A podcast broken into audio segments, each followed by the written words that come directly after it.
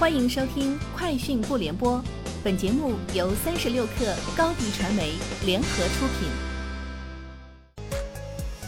网罗新商业领域全天最热消息，欢迎收听《快讯不联播》。今天是二零二零年十一月二十三号。今天发布的《中国互联网发展报告二零二零蓝皮书》显示，据统计，从二零二零年开始，全球五 G 网络将有三分之一来自中国技术。中国五 G 技术世界领先，专利申请数优势明显，华为排名第一，中兴通讯第三。近日，阿里巴巴在西安的数字化产地仓投入使用，到十一月底会有三千七百八十万斤农产品集结入仓，这些农产品将在九十秒内完成分选，并进入准派送状态，效率比传统仓提高十倍。产地仓和物流中心以西安为中枢。辐射西北五省区、陕西、甘肃、青海、宁夏、新疆，其中产地仓解决的是农产品上行最初一公里难题，物流中心则畅通农产品进社区和城市餐桌的最后一公里。饿了么今天宣布启动阳光果切项目，即日起，饿了么将联合百果园、先锋水果。切果 Now 等知名水果连锁品牌以及独立经营的中小水果商家，对果切规格、价格、品种、产地、加工流程等做出具体规范。这一举措填补了果切行业标准空白。目前，全国已有近万家水果店加入阳光果切项目。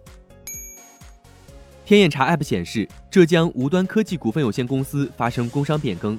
出资方式备案新增广西腾讯创业投资有限公司，后者由深圳市腾讯产业投资基金有限公司全资持股。据无端科技官网，该公司是一家网络游戏公司，在网页游戏、手机游戏、客户端游戏领域都有自主研发的产品，作品包括《萌起部落》《生死狙击》《剑指天下》《缥缈西游》等。知情人士透露。目前，苏州相城区已有很多商家已经安装 NFC 二维码，只是支付载体还在测试员手中。目前已有测试员体验过数字人民币支付，结合使用离线和碰一碰功能。除此之外，成都的内测也在进行中。据一位成都银行业从业人士透露，目前成都是以白名单的邀请制，通过大行员工的邀请才能下载数字人民币钱包。目前，美国科技媒体 Electric 报道称，有网友发现，在本月份生产的全新特斯拉 Model S 续航水平有所提升。美国环保署已将该车的满电池续航里程更新为六百五十八公里，比以前增加了百分之一点七，打破了 Lucid Air 六百五十三公里的记录。报道称，这辆 Model S Long Range Plus 生产于二零二零年十一月。尚不清楚续航里程升级到四百零九英里的背后原因。